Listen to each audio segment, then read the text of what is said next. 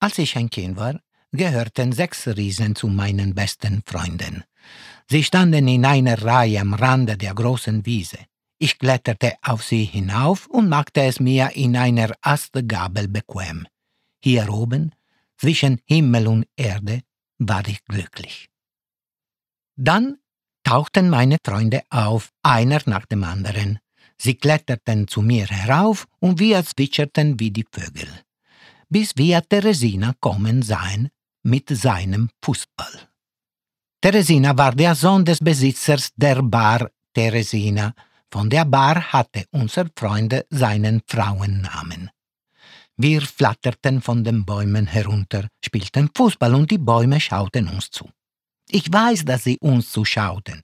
Wenn ich ein Wissenschaftler wäre, würde ich sagen, die Bäume registrierten die Vibrationen von unseren Stimmen, unseren Schritten, den Tritten gegen den Ball.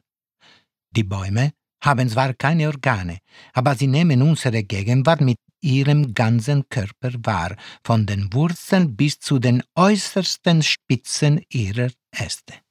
Ihre Wurzeln, ihre Blätter und ihre Rinde senden geheimnisvolle Informationen aus, die den Pflanzen und Insekten in einem weiten Kreis mitteilen. Die Kinder spielen.